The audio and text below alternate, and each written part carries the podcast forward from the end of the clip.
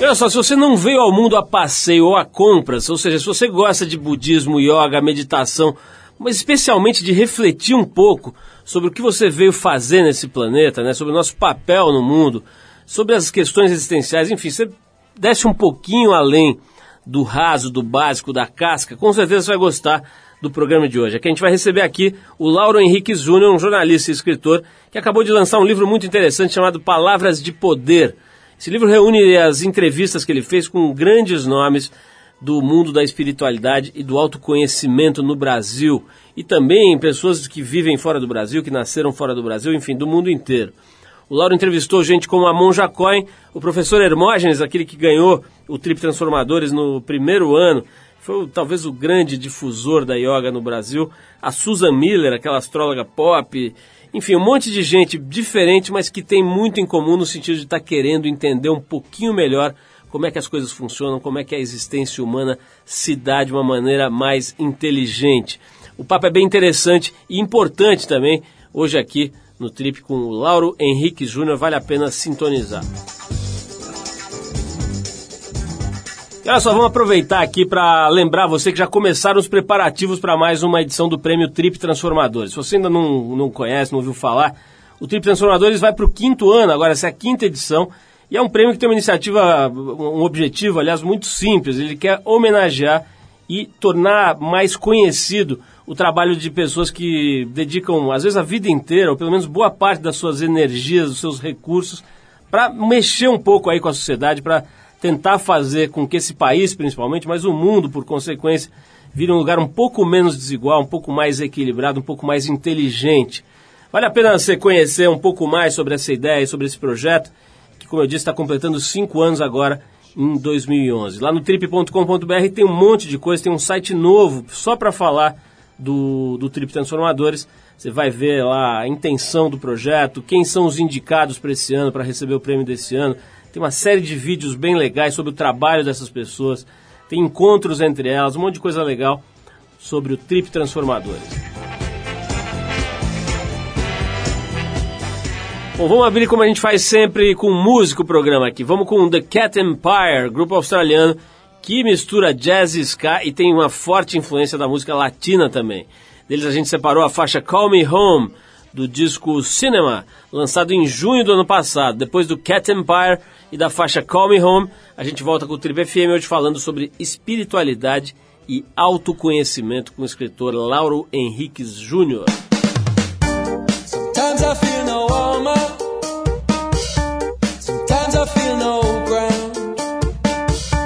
Sometimes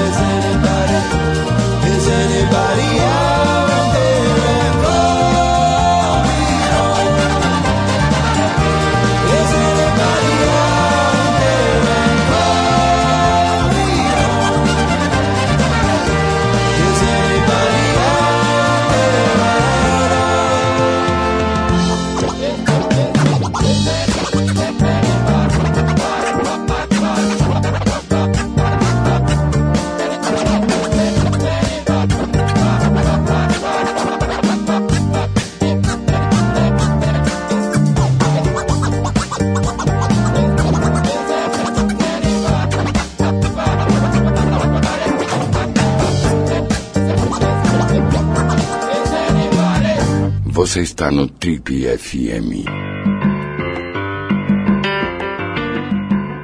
Ele é jornalista, escritor e acaba de lançar o livro Palavras de Poder, uma obra que reúne entrevistas com alguns dos maiores e mais importantes nomes da espiritualidade e do autoconhecimento do Brasil e do mundo. Da budista Monja Coin ao físico quântico Amit Goswami, do professor Hermógenes, importante difusor da yoga no Brasil, a astróloga pop Susan Miller, do médium baiano Divaldo Franco ao Lama Suryadas, um dos conselheiros pessoais do Dalai Lama, diga-se de passagem. Esse livro realmente é uma enciclopédia de, de conhecimento sobre a condição humana, sobre a nossa condição e, e, e sobre as mais diversas tradições, religiões e técnicas, de que maneira essas, essas ciências, esses saberes compreendem, entendem, tentam pelo menos entender o drama da existência. O papo hoje aqui no Trip é com o autor do livro, Lauro Henriques Júnior, que além do Palavras de Poder já trabalhou em diversos importantes veículos do jornalismo brasileiro, foi editor do Almanac Abril, da Revista das Religiões e também autor do livro de poesias Fragmentos do Sol Chuvoso. Lauro, antes de mais nada, é um prazer te receber aqui, muito legal você ter podido vir. Vamos falar, vamos ver se a gente adquire um pouco de sabedoria por osmose aqui, né, cara? Você ficou dois anos, você estava me contando, dois anos dia e noite respirando aqui, fazendo esse livro, entrevistando pessoas realmente especiais, né? Como é que foi essa epopeia aí, cara? Você, você vivia de luz, você ficava sem comer, como é que foi essa, esse, esses dois anos de batalha para sair esses dois volumes do teu livro, cara? Ô Paulo, é um prazer estar aqui com você, né? Olha, esses dois anos, na verdade, são quase um, o fruto de, na verdade, são dois anos de muito trabalho em cima, mas fruto de vários anos de preparação, vamos dizer, né? Esses dois anos não precisou ficar vivendo de luz, não, porque, igual você disse, tem muita coisa, muito conhecimento, muita coisa foi trazida pelos próprios entrevistados, era quase um alimento constante, na verdade, né? Cada, cada entrevista eu era, era uma alimentação que, você tava, que eu estava recebendo, assim. Agora, você não ficou pobre, não, cara? Porque você ganhava um bom dinheiro lá como jornalista, de repente você larga o seu emprego e fica entrevistando esses sábios. Mas bufunfa que é bom você não ganhou, né? A bufunfa não, mas foi viver na reserva. mas veio a riqueza, a outra riqueza, né? Lauro, a gente passou aqui os últimos quase 30 anos, cara, entrevistando gente. Inclusive alguns dos seus entrevistados, aqui o Gaiatos, o professor Hermógenes e outros aqui, ali a Diskin, uhum. né? São figuras que já transitaram aqui, transitam, na verdade, pelo nosso universo aqui da Trip, né? O Gaiatos não mais, mas pra você ter uma ideia, o Gaiatos escreveu na Trip, acho que número 2 ou 3, cara. Aliás, um artigo incrível que era uma, um paralelo entre o Tantra e o surf, uma coisa muito legal que até hoje as pessoas comentam. Estão falando aí de 25 anos. Uhum. Mas é o seguinte, cara, quanto mais eu entrevisto gente incrível, genial, mais eu descubro que eles são a mesma coisa, né, cara? No fim, você tem uma espécie de mínimo, mínimo denominador comum do ser humano, né? Você, você sentiu isso também, cara? Totalmente, Paulo, totalmente. Impressionante isso que você está falando. Tanto que uma coisa que eu fiz no livro, que foi uma proposta que eu fiz para os entrevistados que eles toparam, foi que cada entrevistado fez uma pergunta para ser respondida pelo outro. E isso, o fato deles terem topado e o tipo de pergunta que veio, clareou assim o tanto que cada um desses caras são iguais, assim, a mesma proposta, assim, no fundo, né, cada um tocando um instrumento, vamos dizer, na mesma orquestra, que estão falando a mesma linguagem, né? O próprio Gaiaça, você falou, quando eu fui entrevistar para ele, falou, mas espiritualidade não é muito minha praia, minha praia é o corpo, meu Deus é a mulher, a criança, o corpo que é a minha história. Eu falei, doutor Gasta, a espiritualidade é isso aí, é o que está manifesto aí no dia a dia, né? Vamos ver o que. Aí foi linda a entrevista com ele. Então não precisa dessa nomeação, né? Mesmo um cara que não se nomeava como da linha de espiritualidade, falou do Gaiaça, trouxe milhões de coisas legais que, sem dar o rótulo, são essa coisa, a espiritualidade em prática, a transformação, né? Agora, não tem aquele o, o sujeito que é muito mais interessante em forma de texto do que em forma de gente. Né? Não teve ninguém que você é, leu e ficou encantado e quando você chegou lá encontrou um cara meio chato ou meio amargurado? Teve alguma decepção nesse sentido? Olha, chato e amargurado não, mas teve aqueles mais introspectivos, vamos dizer, né? Que se você não chegar preparado, você pergunta uma coisa, a pessoa responde. Não é igual se você estivesse falando comigo agora, ah, Laura, assim eu falo sim. E aquele silêncio que você tem que ocupar, então você traz. Não, mas você não falou isso no tal livro e tal, como é que foi? O pessoal, ah, sim. Mas na hora que você deu o que ele já escreveu, ele confirma, então pronto, tá dito por ele e, segue, né? Laura, você separou em dois volumes aqui, né? Você tem um livro, das, das, pelo que eu entendi, das pessoas que moram no Brasil, não é isso? isso. Brasileiros e estrangeiros que moram aqui. Sim. Né? E o outro volume são uh, as figuras do exterior, é isso? Isso. Agora, o Amit Goswami, você entendeu alguma coisa que ele falou, cara? Porque eu fui numa palestra dele e não é questão de, de, de entender os pensamentos filosóficos ou a, ou a o pensamento, enfim, é, aquela coisa da física quântica dele. Uhum. É entender a voz dele mesmo, a articulação a, a, é muito enrolado. Você entendeu o que ele falou, cara? Ô Paulo, deu pra entender. Agora eu estava conversando, a gente falando nas entrevistas aqui, o, o Amir Gozani é um dos caras difíceis, por exemplo. Além dessa questão, o Rabini Rudaberg também, um outro o americano, né? Na hora que eu estava conversando com ele, eu estava entendendo e tudo. Na hora que eu fui ouvir o áudio, eu falei, gente do céu, isso aqui está em hebraico praticamente. Né? Então foi um custo para retraduzir isso aí de novo, né? Laura, me diz uma coisa, cara. Essa, essa, essa possibilidade que você teve, essa oportunidade que você teve de convidar, conversar com pessoas, conviver com pessoas supostamente iluminadas, né? Uma expressão aí meio besta, mas de uhum. fato, né? São mestres, são figuras aí que acho que conseguiram alcançar um certo grau de de saber, né, de entendimento do, do, do, da situação toda aqui do mundo, do, da, da, existência humana e tal. Você teve a impressão de estar diante de pessoas assim realmente especiais, que se diferenciam e tal? Ou no fim das contas, depois de dois anos, tal, você vê que, pô, talvez não seja muito diferente de um guarda noturno que esteja passando aí na rua, ou de um sorveteiro e tal. Como é que é essa. Quer dizer, existe essa casta dos sábios ou no fim é tudo a mesma coisa? Ô Paulo, isso é uma coisa que foi vários dos entrevistados, a gente até fala sobre isso. Parece que quanto mais a pessoa é, é sábia, isso tudo, mais comum ela é, mais né? simples ela é. Então, esse exemplo que você está dando sorveteiro, agora a gente está aqui falando no rádio, o cara que está dentro do carro ouvindo, o cara que está em casa varrendo a casa, o que está fazendo, está preparando para balada, para sair, o que vai fazer. Essa pessoa, esse iluminado que está aqui supostamente dando entrevista, eles fazem questão, a gente é todo mundo igual. Essa é uma, aquele denominador comum que você trouxe no começo, e perguntou, praticamente todos trazem isso. O que nós estamos fazendo aqui é, no fundo, chegar na igualdade. Porque às vezes o, o cara que está lá na roça, trabalhando com a natureza, a Trip agora trouxe essa coisa da sabedoria dos animais, né? Às vezes um, capi, um cara tá lá na roça capinando, nunca ouviu falar de espiritualidade, sabe nem o que, que é um templo, sabe nem o que, que é um, um, um mosteiro, uma mosquita, mas esse cara o jeito que ele é na vida, é como se fosse um, um, santo, você vai falar, um iluminado, porque ele é uma pessoa simples, ele é o igual com o outro, né? E esses entrevistados falam muito disso, assim, que é a grande coisa da igualdade. Ô, ô, ô Lauro, você se sentiu burro muitas vezes, cara? Porque você vai conversar com esses... Eu já tive essa sensação, cara. Você vai ser, conversar com, sei lá, com um, uma figura dessa aí, um grande mestre, né, professora Hermógenes, um cara que você chega perto, você já percebe, né, uma luz, uma coisa... Uhum. Você não se sente meio burraldo às vezes? Olha, o que eu posso falar que eu senti, Paulo, pegando essa linha, foi eu, eu, me senti muito assim, gente, o tanto que eu tenho para caminhar ainda, olha só, olha o tanto que a gente tem para caminhar. Uma coisa de humildade. De humildade. Né? Com o professor Hermógenes foi, foi a mesma coisa, com ele foi impressionante. Foi quando eu, fi, quando eu resolvi fazer o livro, a minha, o que me levou a fazer esse livro foi assim, cara, tanta coisa eu conheci, mas que eu fui conhecendo por minha conta. Curiosidade, vai, busca ali, um indica para o outro tal. Não havia até então essa, essa reunião, um livro que eu pegasse e falasse, ah, tá tudo aqui, ó, escolhe qual que é melhor, qual que você vai bater mais, ou, ou ver o que, que esse cara tem para trazer. Então, quando eu fazia, ah, como pode ajudar outra pessoa, né? Na hora que acabou a entrevista com o professor Hermógenes, que eu estava descendo o elevador, assim, a gente deu um abraço, foi muito forte a entrevista, na hora que eu desci, caiu aquela ficha assim, falei, cara, você quis fazer o livro para ajudar os outros, para trazer mais consciência para os outros. Agora, primeiro, que está aprendendo, que está melhorando para datar é você mesmo. Então agradeço, assim, que foi essa sensação de o tanto que é o aprendizado constante, assim, a cada hora. Essa sensação de, nossa, tem muito para caminhar, né? Estamos conversando hoje aqui com Lauro Henriques Júnior, ele, é, ele é, jornalista e escritor, acabou de, acabou de lançar, foi agora lançado? Foi agora, recentemente. Recente, acabou de lançar pela editora Leia esse livro incrível chamado Palavras de Poder, ele tem dois volumes, são dois livros, né? E é um compêndio de conversas que o Lauro teve com grandes nomes da, da espiritualidade e do autoconhecimento no Brasil e no mundo. A gente vai parar para tocar uma música. Vamos ver esse som aqui. A gente vai tocar uma faixa dos Beatles, a Taxman, do álbum Revolver de 66, um álbum famosíssimo dos Beatles. O, dizem, muita gente boa acha que é um dos mais interessantes, se não o mais interessante da banda inglesa. Depois da Taxman, a gente volta com o Tribo FM, hoje conversando com o jornalista e escritor Lauro Henriques Júnior, o homem que ouviu os sábios. Vamos lá.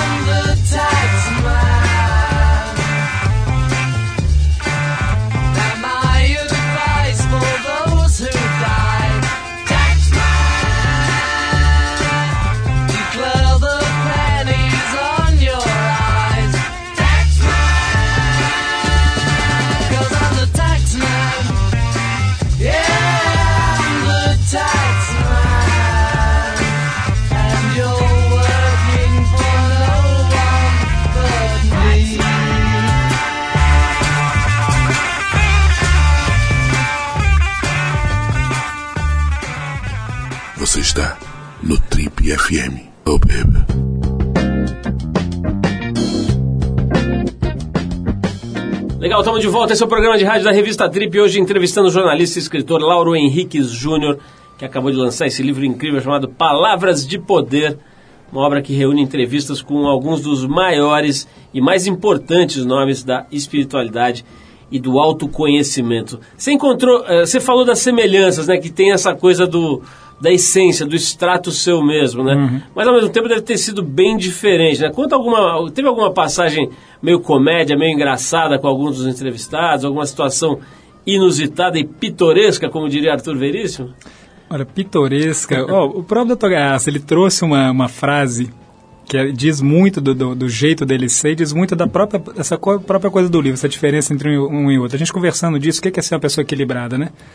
Hoje a gente fala, nossa, eu nunca vou ser equilibrado, isso é coisa para essas pessoas iluminadas, isso não dá para mim, porque como é que eu vou meditar e tudo? E ele virou e falou assim, Laura, é porque esse negócio de ser equilibrado, isso é a grande... Equilibrado é uma estátua, que é a coisa estática ali. Aí ele falou essa frase, assim, falou, a questão não, ser, não é ser uma pessoa equilibrada, é você ser um bom equilibrista. É porque todo mundo cai, escorrega, fica triste, fica, volta a ficar alegre, faz uma besteira, depois arruma. Isso é do ser humano mesmo. Então a questão de a gente querer ser equilibrado, querer ser iluminado, isso não existe, isso não é para nós. E essa frase dele foi muito na hora, assim, muito marcante para mim, ficou bem destacada no livro quando ele fala na questão não é ser equilibrado, é ser um bom equilibrista na vida. Você chegar em casa agora e tá diante de uma situação, você não tá ali de mãos em prece, namastê, porque você não é assim, a gente é um ser humano que reage, você fica puto, você responde, mas depois você volta e reavalia aquilo, então é ser esse bom equilibrista, manter o seu centro, né? Lauro, você que tá com quantos anos agora? Para responder essa pergunta, vou até falar de uma coisa que eu li na Trip há muito ah. tempo atrás, né? Que foi uma, uma entrevista do Rickson Grace nas páginas negras, né?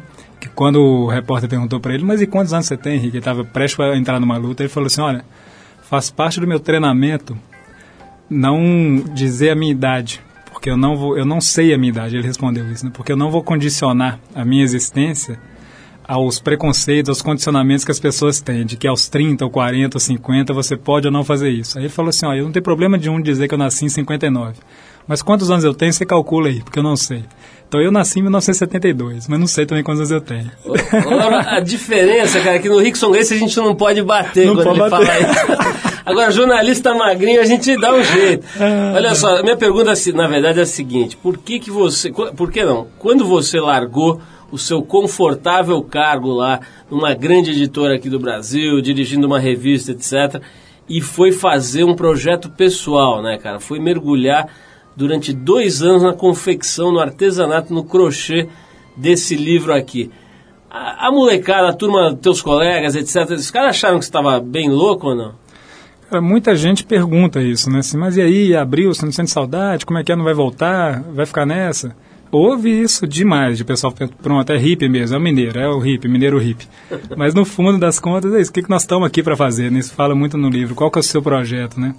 Eu lembro uma vez, eu, eu vi uma entrevista sua, né? Você falando numa capa que vocês fizeram na Trip, de um, acho que era uma matéria sobre a Jamaica, não sei o que era, acho que uma das primeiras Trip, né? Que botou um, né, um negro rindo e tal, que a revista não teria vendido nada e tal. Isso. Mas você vê que é essa coisa, quando você acredita no que, que você está fazendo, no seu projeto, no seu sonho, esses essas, essas falas, onde essas reações que a vida traz, isso não impede de hoje a Trip estar tá aqui com 20 e tantos anos, né? É, isso se, aí. Se para naquela primeira revista, não tem mais, né? Ou se para na fala do outro, né? Lauro, vamos fazer umas perguntas aqui, que a nossa produção ficou iluminada quando tocou nos seus livros, então eles resolveram fazer perguntas cabeça aqui para você. Vamos lá. Então vamos fazer uma pergunta aqui, é, que a gente se inspirou na, na, na, na leitura da entrevista da Lia Diskin, aqui para você. A Lia diz que, que, aliás, foi premiada com o Trip Transformadores, acho que ano passado, né? Ou retrasado. É, uma das vencedoras aí, uma das detentoras dessa honraria. Vencedora não é porque não é uma competição, uhum. mas é uma das pessoas que mereceram essa homenagem aqui do Trip Transformadores. É o seguinte, como, como veja só que pergunta cabeça, hein? Está preparada? Vamos lá. como difundir o conceito da interdependência em uma sociedade na qual a competição, o ser melhor, mais bonito e mais, sucedido, mais bem sucedido impera absolutamente. Deu para entender? Deu para entender. Eu vou te responder até com uma coisa que a própria Lia que traz uma história que é uma das histórias favoritas dela. Você até comentou agora, né? O prêmio transformador não teve um vencedor, né? Porque ali não era competição, né? Ela conta essa coisa da interdependência, do como que não, não, não necessariamente não precisa haver uma disputa entre as pessoas, né? Ela conta uma história de um educador, um educador americano, estava numa viagem naquelas tribos, eu não lembro agora se é África ou Ásia, onde que ele estava, mas beleza, estava numa tribo pequena e propôs uma brincadeira para as crianças do lugar. Eram umas 20, umas 20 crianças. Ele botou as crianças enfileiradas e uma distância de 200 metros, uma distância que seria uma, uma corrida, né? Quem chegasse primeiro ficava com um balaio de doce. Propôs isso para as crianças, botou todo mundo enfileirado, não que ele falou já o que, que aconteceu? Todas as crianças se deram as mãos e foram correndo juntas e chegaram juntas no balaio. Então todas ficaram com os doces. Então, e isso não foi algo que alguém sugeriu, alguém fez. Então esses educadores perguntam, a própria Alice pergunta assim, o que que é nessa sociedade, o que que gera nessas crianças esse ato espontâneo de dar a mão uma para outra e chegar junto ao doce, ninguém querer superar. É uma coisa que nessa pergunta, como chegar a essa interdependência? É uma coisa quase de educação diária mesmo. Esse trabalho, essa coisa, é ler, buscar, porque isso é uma coisa que vai vir de forma espontânea. Não adianta você pegar o manual e falar assim, vamos fazer o manual do iluminado, da interdependência, da pessoa legal. Não tem, né? É no dia a dia, quando você vê, você já deu a mão para o outro, você tá no, é um resultado de um trabalho a longo prazo, né? Mas que no fim as crianças vão se dar a mão e chegar juntas no, no balé de doce. Né? Bom, vamos tocar mais uma música e na volta, meu amigo, você que está nos ouvindo aí, Prepare-se porque vai, você vai conseguir levitar com conselhos do Lauro aqui. A gente vai tocar aqui o grupo californiano Cake, que fez muito sucesso lá para o fim dos anos 90, começo dos anos 2000. E há sete longos anos não lançava um álbum novo com coisas inéditas. Essa situação mudou em janeiro desse ano, quando eles lançaram o álbum Showroom of Compassion. Desse disco a gente separou a faixa Long Time, que você vai ouvir agora, e depois do Cake nós vamos voltar com o autor do livro Palavras de Poder, Lauro Henriques Júnior, aqui no Trip FM. Vamos lá. It's been a long time since I've seen a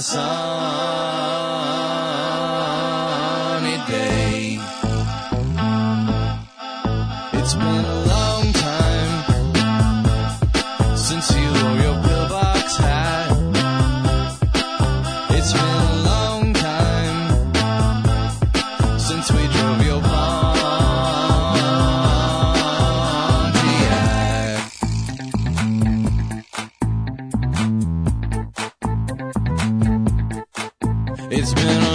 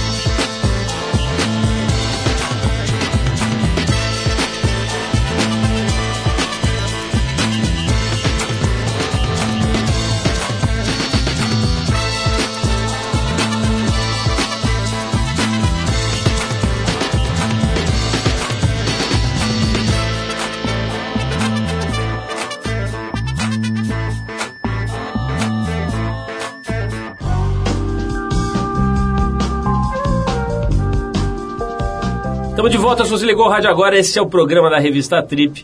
E se você perdeu a primeira parte com- da entrevista com o jornalista Lauro Henriques Júnior, você não se desespere. Vá lá no nosso site trip.com.br, você vai encontrar essa e outras entrevistas, mais de 10 anos de entrevistas desse programa gravados e disponíveis de graça para você ouvir no seu computador ou baixar para o seu aparelhinho de MP3 e sair ouvindo pela rua. Laura, tem mais uma pergunta aqui legal também que a gente puxou da leitura da entrevista da Susan Andrews, que é mais uma que já venceu, já venceu não, já recebeu o Trip Transformadores, que é a Susan Andrews, psicóloga e antropóloga e monja também, né? Uhum. O, é o seguinte, tem, dá pra, como é que é a história do estresse? Quer dizer, o estresse é uma coisa necessariamente negativa, que detona, que derruba, que mata, ou não? Ou tem um lado bom no estresse? É, o que ela traz é que não, o estresse é uma coisa vezes necessária para a vida, né? uma coisa importantíssima. Né? O que ela traz muito, nessa entrevista a gente até dá umas dicas, o que ela chama de spa em casa, como lidar com isso, preparar. Mas a coisa do estresse fica muito simples assim da gente perceber assim, que não é, quando ela fala, que não é o estresse que é o problema, é a nossa reação ao estresse, que é o grande problema. Porque as situações de estresse, elas são importantes para quê? Para você manter uma pessoa acordada, ser uma pessoa estresse, é quase se fosse um... A pessoa está dormindo, você dá um susto nela, ou tá naquele cara meio zonzo, não sei o que, você chega e dá, ô, oh, acorda aí. É, uma, é um, pode ser usado como um estímulo, uma coisa para te acordar. Saiba usar o estresse de forma consciente, né? porque se cai no jogo do estresse, aí vira hormônio, vira essa sobrecarga de hormônio aí, margens da saúde e tudo. Mas, a princípio, o estresse faz parte da vida, né? Tá todo mundo aqui, tá no trânsito, parou, o cara buzinou, porque você vai descer e bater no cara? Não. Você pode aproveitar isso, a Monja Cohen fala disso também. Você aproveita esse cara buzinando, ou que te xingou, em vez de você pagar um curso de meditação, você agradece, você ganha de graça. O cara te xingou, você respira, procura ser tolerante e paciente, ali você ganhou, às vezes, o que você estaria pagando uma aula de meditação. Você ganhou naquela hora. O cara te buzinou, você fica em paz, respira, pronto. É esse que é o exercício da meditação. É na vida, né? Não precisa ir lá para o templo, para a caverna, virar um, uma seta. É um negócio no dia a dia aqui, né?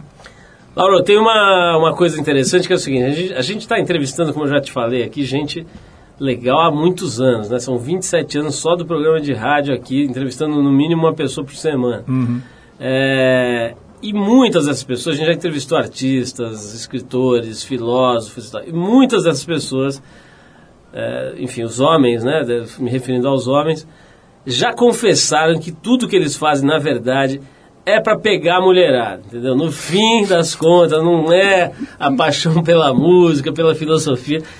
E nós apuramos aqui, os nossos perdigueiros jornalísticos apuraram que você deu esse mergulhão aí nesse universo do autoconhecimento e enfileirou a mulherada, cara. Dizem por aí que você adquiriu um fã-clube digno de, do, daquele que faz o neto do Salomão Rayala agora na novela, que é o bonitão lá, não me lembro o nome. Mas enfim, o, esse, brincadeiras à parte, cara, esse assunto fascina as mulheres de, de uma forma especial, não fascina? Quer dizer, esse mundo do, da emoção, esse mundo do, do, do autoconhecimento, de, de, prestar mais atenção no que está da pele para dentro, rola isso, né? Das mulheres estarem mais conectadas com isso? É. Com certeza. Com certeza. Agora, isso, não estou falando que eu fiz o livro para isso, lógico, né? Mas isso é uma coisa que você vê você claramente. Você não vai confessar? Não, mas não foi feito para isso, aí não, não tem confissão, né? Não, depois até me conta essa fila, eu não sabia disso, não. Mas, na real, essa coisa que assim das mulheres é uma coisa que o Boff, Leonardo Boff, na hora tem uma pergunta até que eu falo com ele, essa coisa da, da energia feminina e da energia masculina, né? Por que, que as mulheres muitas vezes se identificam mais? Porque quando você vai trazer a coisa da paciência, a coisa da tolerância, o próprio Gaiaço, ele fala a coisa do toque. Né? Você vê um amigo, às vezes, abraçar o outro, o cara não consegue dar um abraço. Às vezes, para mostrar o afeto, é aqueles tapão nas costas, é xinga o cara, dá um chute na bunda, né? A mulher, ela chega na amiga dela, abraça e tudo, essa coisa do próprio toque já está mais acostumada com a troca do afeto, com a coisa mais humana, vamos dizer assim, né? De sensibilidade. De sensibilidade. Então acaba que conecta mais. Mas não é um impedimento, né? Para o homem estar tá conectado com isso. Eu estou te falando, no, no, carro, o cara que buzina geralmente é mais o homem também. Se puder estar tá mais paciente e tudo mais, é ele que está fazendo o exercício, né? Agora me diz uma coisa, o que, que você descobriu a respeito do dinheiro, da verba do tutu? Como é que esse negócio é como é que se que essas pessoas, né, essas figuras vamos dizer aí, sábias e que, que deram, enfim, uma, uma avançada no, do, no entendimento da vida, como é que elas lidam com o dinheiro? Olha, a questão do dinheiro, ela é, é muito, quase igual que a gente falou do estresse. Não é o problema, não é o dinheiro. É como que você lida com o dinheiro, né? Por exemplo, o Ian Meckler, que é, o, que é um, um, brasileiro que trabalha com a coisa da cabala, ele até dá um exemplo assim. Você você está na vida, você quer ter uma Ferrari, porque você acha o carro bonito, você gosta de carro, não sei o que, você quer ter um carro vermelho que corre, você compra esse carro, Você não tem nenhuma questão, eu não estou comprando esse carro para pegar a menina, igual você deu o exemplo, ah, o cara, ou o cara vai fazer meditação, porque tem muita gente é isso. O cara às vezes vai na escola de meditação, qual que é o objetivo? Tá indo lá para fazer bonito para a menina, não sei o quê. Então, às vezes, o outro que comprou uma Ferrari, supostamente uma coisa capitalista, tá ali no dinheiro, ele não tem apego àquilo. Ele comprou porque é uma coisa que ele gosta, podia ser um, um vaso de flor, o que for.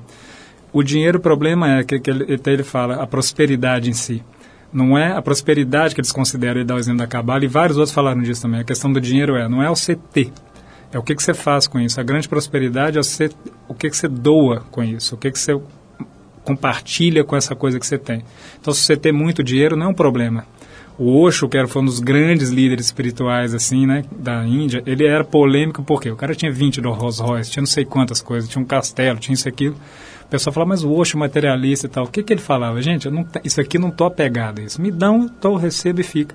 A questão não é se você tem um carro, é o que, que você está fazendo para chegar nesse carro, né? O que, que você está fazendo para ter esse dinheiro, né? Bom, vamos parar para tocar mais uma música, a gente já volta para fazer mais um último bloco com Lauro Henriques Júnior, o homem que escreveu o livro Palavras de Poder, depois de ter conversado com muita gente bacana, com muita gente especial. Só para você ter uma ideia aqui, Monja Cohen Divaldo Franco, Lia Diskin, Professor Hermógenes, Alex Polari, José Ângelo Gaiarsa, Arthur Andrés, Dom Pedro Casaldáliga e por aí vai. Susan Andrews, Ian Merkler, Leonardo Boff, um monte de gente bacana aí que deu depoimentos e trocou ideias com o Lauro. Vamos, vamos ouvir aqui o som do Nicholas Ashford, que foi um cantor e compositor norte-americano que escreveu muitas músicas para Motown. O Nick Ashford morreu no último dia 22 deixou clássicos incríveis, como a faixa Ain't No Mountain High Enough, imortalizada pelo grande Marvin Gaye. A gente vai escutar hoje o, essa faixa, o Ain't No Mountain High Enough, mas na versão feita pelos australianos da banda Human Nature. Depois de, dessa faixa aqui do, com o Human Nature, a gente volta com o Trip FM hoje conversando com o Lauro Henriques Júnior. Vamos lá.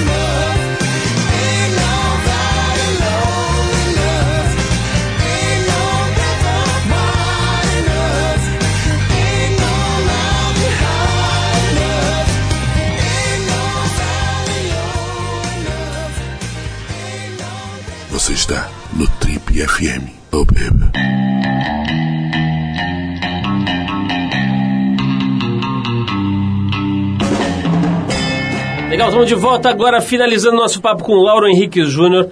o escritor e jornalista que lançou o livro Palavras de Poder, essa compilação de conversas, de depoimentos que foram dados a ele por figuras importantes da espiritualidade e do autoconhecimento. Laura, é quase que redundante aí, eu acho que está já implícito no que você falou pra gente, mas eu queria mais objetivamente saber, você é um cara muito diferente hoje do que você era antes de ter começado esse projeto? Ô Paulo, com certeza. Isso que eu comentei mais cedo, essa transformação que eu senti na entrevista com o professor Hermógenes, e agora não é uma transformação que eu falo assim, ah, antes eu usava camisa vermelha, hoje eu uso camisa azul, não tem uma coisa quantitativa que você vê de fora. Eu sinto certamente que foi uma transformação de. Quase igual esses meninos que eu te falei que vão dando a mão espontaneamente, são coisas que estão vindo no dia a dia que começam do jeito de ser. De várias coisas. Certamente, muito fruto do que dessa convivência que você falou, né? Do, do, das coisas que eu fui botando e trazendo aqui de, de coisas fáceis de colocar no dia a dia, assim. Coisas práticas, bobas até. Por exemplo, Lama Suryadas, que é o considerado o, o conselheiro pelo próprio Dalai Lama, né? A gente às vezes, muitas vezes fala assim, pô, meditar é bom, todo mundo sai revista falando, programa de tudo, falando, não, o tanto que é bom meditar tal, mas pouquíssima gente consegue parar meia hora ou uma hora na parte da manhã e depois no final do dia para meditar. Isso é raro, mesmo o nego que está no caminho espiritual. Aí. O que que esse Lama Surya Das trouxe? Que é uma coisa que eu comecei a fazer e é efetivo, você sente na hora que você faz. Fala assim, não, em vez de ficar preocupado em meditar, essas meditações longas, não sei o que, às vezes a gente não consegue, todo mundo devia dar um monte de rapidinha ao longo do dia. O negócio do longo do dia é dar um monte de rapidinho. Você vê, falei, uma rapidinha. Falei assim, pois é, mas o que, que são as rapidinhas? São meditações de um minuto.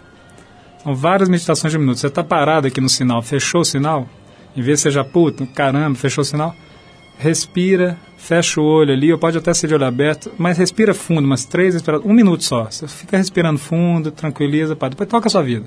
Está na porta do elevador ali, está demorando? Um minuto tá andando na rua, esses vários minutinhos que a gente faz ao longo do dia, eu passei a fazer esses minutinhos, por exemplo, eu posso falar que eu senti isso na prática, na hora que você faz um minuto, que você para, você já sente uma transformação gigantesca. E aí ele comenta, né, que às vezes você fala, só não parou no sinal, no elevador para ir para o trabalho, ou chegando em casa, o que for, quando a pessoa vê, ela fez 15, 20 rapidinhas de um minuto, é 20 minutos, é meia hora, então ela passou o dia em estado meditativo e não teve problema nenhum com isso não é, não precisou sentar na almofada, dobrar a perna, cruzar, ficar em posição yoga, que às vezes é difícil para a gente fazer. Fica em pé mesmo ali na porta do elevador, um minutinho que você respirar, é isso, é o estado meditativo, é o dia a dia, né? Tem uma outra pergunta aqui, é, Lauro, que a gente tirou, também se inspirou um pouquinho no teu papo com o Gaiarsa, que infelizmente nos deixou aí, né? 90 e quantos ele tinha? 90 anos. 90 anos. 90 anos. É é o seguinte, é um tema até que a gente está abordando agora na, na edição nova da TPM, é, que é o seguinte, você acha que esse, essa, essa, esse enorme volume de pornografia, de material pornográfico, enfim, altamente erótico, em doses assim elevadas, temperatura de erotismo elevada, isso está impactando na, na, no comportamento sexual das pessoas? Olha, eu posso te falar disso, assim, sociologicamente não sei dizer, né, mas assim, nos meus amigos, as pessoas que eu conheço mais próximas, esse tipo de exposição, vamos dizer, isso realmente altera. Que a pessoa fica só nessa superfície vamos dizer, fica só na capa, né, fica só nesse do que é vendável, nessa indústria bilionária, né, da pornografia, do que é esse tipo de coisa. E paralelo, ao, ao mesmo tempo, o próprio Garça traz isso, né? A coisa do, do toque, do encontro sexual é, é, uma das coisas mais sagradas que existe, né? Então a pessoa, quando ela fica muito nessa conexão da pornografia, ela desconecta disso. O Gaiaça conta uma história que é muito legal disso. Ele, um, isso um livro que ele leu do monge descrevendo que ele ficou.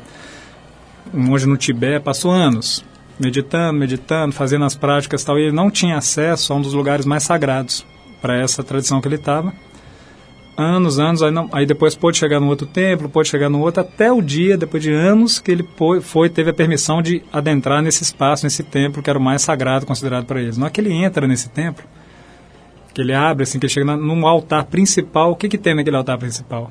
Uma estátua de um casal em pose de relacionamento sexual. A mulher sentada, os dois sentados, ela de frente para o homem, os dois sentados abraçados, aquela pose no casal sentado. É aquela coisa imensa diante do altar, que ele tem que se preparar muito para chegar ali diante. E, na, e por quê que é colocado isso? Por que, que está aquele, esse casal no centro do altar? Simplesmente com esse encontro sexual é o ato da criação. É a coisa mais sagrada se imaginar. Nós só estamos conversando aqui porque houve um encontro sexual que me trouxe, que te trouxe, que trouxe todo mundo que está em volta aqui. E o que acontece, você falou da pornografia, o que isso cai num- numa vala comum, certamente isso traz uma, um afastamento, quando a pessoa está muito conectada com isso, traz um afastamento desse tipo de, de encontro real, né? Existem templos importantes, né, na Índia, no Nepal também, que são inteirinhos decorados com imagens de, de casais, Uhum. de situações é, de encontros sexuais. Sim. Mas, o, o Lauro, é o seguinte, é, acho que se você olhar para o mundo hoje, dependendo do ângulo que você olhar, você pode ter visões bastante diferentes. né? Você pode olhar para um lado e ver as pessoas se matando na Líbia, ver coisas desse tipo, ver a situação do mercado financeiro derretendo em alguns países. Você pode ver a poluição aqui mesmo em São Paulo ganhando índices alarmantes e tal. E se você olhar por outro lado, você pode ver muita gente tomando consciência dessa coisa da interdependência, procurando livros como o seu aqui, para pegar um pouquinho desse conhecimento mais profundo sobre a existência. Que você, você- você- é possível ver uma série de sinais de que tem uma mudança, de que a gente está vivendo realmente um dos momentos de transição mais radicais, talvez, que o planeta, pelo- pelos quais o planeta já tenha passado. A tua visão, cara, é otimista? Quer dizer, o mundo está andando num sentido positivo, está evoluindo? Ou você acha que Gaddafi vai apertar um botão e, e vai abrir uma vala e vai cair tudo dentro? Olha, Paulo, a minha visão é muito otimista. E várias das entrevistas que eu fiz confirmaram a, minha, visão que eu já tinha e, e não só confirmaram, reforçaram isso e dizendo o quê? Isso que você colocou agora é tanta gente procurando no meio dessa poluição, vamos dizer, toda, sonora, visual, econômica, tudo que está com essa poluição toda, esse ruído todo, tem muita gente procurando caminhos. É um livro, é uma música que a pessoa vai ver, um programa de rádio, é um programa, é uma revista que ele compra. Está buscando caminhos. E a minha visão otimista, até o cadáver, você aperta um botão desse. O que muitos disseram, assim, que você imaginar que qualquer coisa que estiver acontecendo agora, ela é parte de um processo de reestruturação. Você imaginar assim, ah, o mercado financeiro está derretendo. Se você olhar negativamente para essa coisa, o cara vai pular, né, igual em crise 29, o nego pula da janela. O outro pode olhar e falar assim, peraí, mesmo que supostamente pode ser uma tragédia financeira para o cara, a longo prazo, e vários entrevistados serem exemplos disso, que o que a pessoa naquele momento, ela achava que era uma tragédia, passa o tempo, ele dá esse distanciamento, ele fala, puta, aquilo foi a melhor coisa que aconteceu comigo. E essas coisas que a gente vê, essas crises que a gente pode estar passando agora, olhar, se a gente conseguir olhar agora com esse olhar de distanciamento, entender que essa crise pode ser, na verdade, a solução para algo que a gente não está enxergando ainda. Então, perdi todo meu dinheiro na bolsa, ótimo, de repente eu estou vendo meu filho agora que eu nem sabia como é que era a cara dele. Né? Laura, para a gente fechar o papo aqui, eu queria te fazer uma pergunta importante. Assim, a nossa profissão é o jornalismo e ele, em geral, é, acho que a gente aqui é, talvez seja uma, uma modesta exceção a essa regra, mas ele, em geral, está cada vez mais a serviço do mercado e dessa, desse Niagara Falls, aí, dessa cachoeira do Iguaçu de lixo, né, cara? Que a mídia vai repercutindo, vai jogando, vai reciclando e vai cuspindo. Você, qu- quando, depois dessa imersão aqui, desse trabalho, dessa, desse contato com essas figuras todas, você ficou mais afim de fazer jornalismo ou menos afim? Ô Paulo, o jornalismo, igual você contou, esse oásis que a própria Trip é, esse, esse tipo de jornalismo dá mais vontade de fazer, porque esse é a transformação. Aquele jornalismo, e eu também tive sorte na minha carreira, assim, que os lugares por onde eu passei eram pequenos oásis, assim, também. Agora, esse outro jornalismo, esse há muito tempo eu não, não me conectei, não, pra te falar a verdade, eu acho que eu nunca me conectei com esse.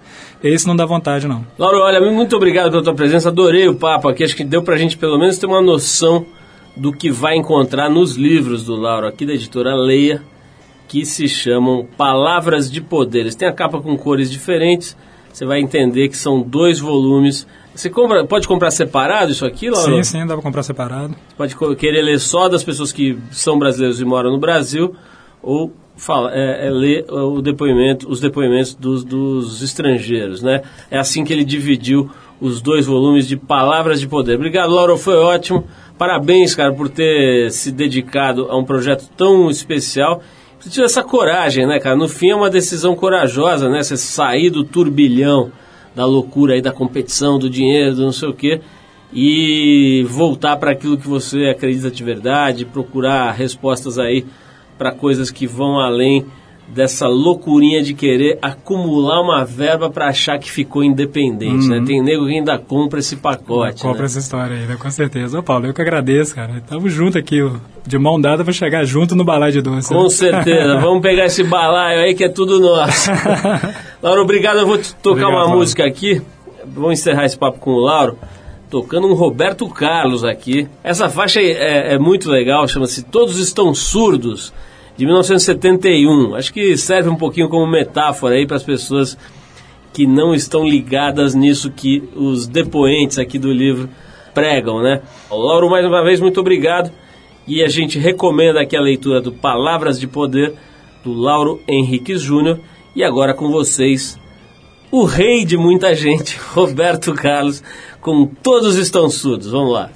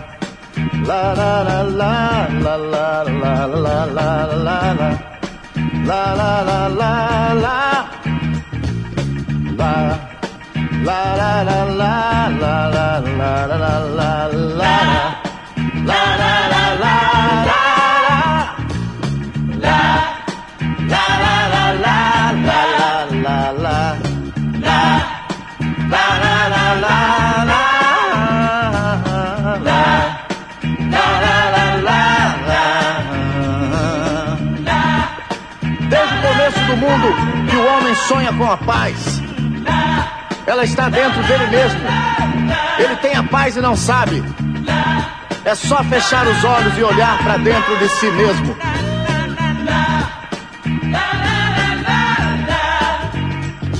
Tanta gente se esqueceu que a verdade não mudou. Quando a paz foi ensinada, pouca gente escutou. Meu amigo, volte logo, venha ensinar meu povo. O amor é importante, vem dizer tudo de novo. Outro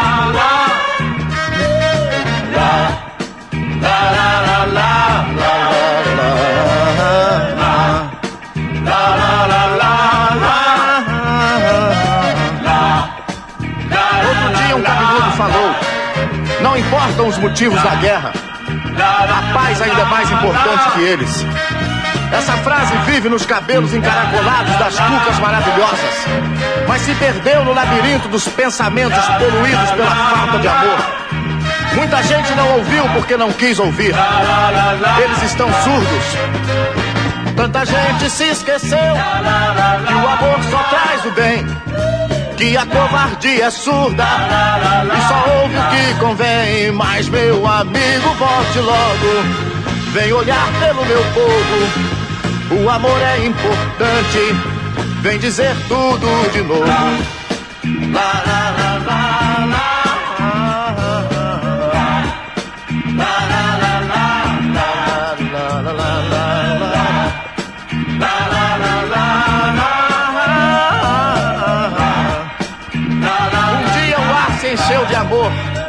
e em todo o seu esplendor as vozes cantaram. Seu canto ecoou pelos campos, subiu as montanhas e chegou ao universo.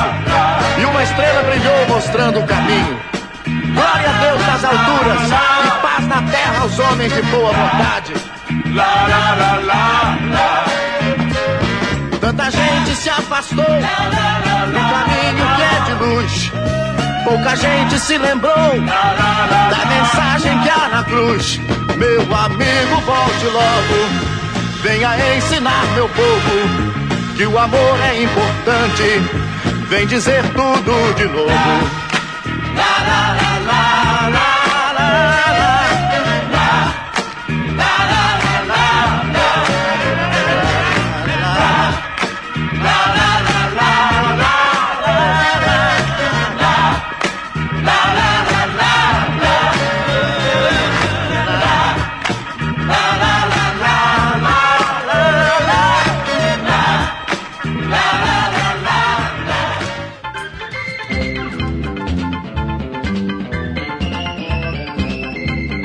Legal, pessoal, o Trip FM é uma produção da equipe que faz a revista Trip e está há 27 anos no ar. A apresentação é de Paulo Lima, produção e edição de Alexandre Potashev. Para falar com a gente, você pode escrever para rádio@trip.com.br ou então pode adicionar a gente no Twitter. A gente está lá no arroba revista underline trip. Bom, para quem perdeu o programa de hoje, quer escutar de novo ou quer conhecer melhor o nosso trabalho, vai lá no trip.com.br. Lá você vai encontrar um arquivo com centenas de entrevistas feitas por aqui nos últimos 11 anos. E você vai poder baixar essas entrevistas para escutar a hora que quiser, onde quiser. Você também pode acessar esse arquivo pelo aplicativo da Trip para o iPhone. É só procurar lá na Apple Store que ele é gratuito. Tem também o aplicativo para o iPad, tem um monte de coisa legal lá na Apple Store relacionada à Trip. Na semana que vem a gente volta nesse mesmo horário com mais um Trip FM para você. Abração para todo mundo e até a próxima.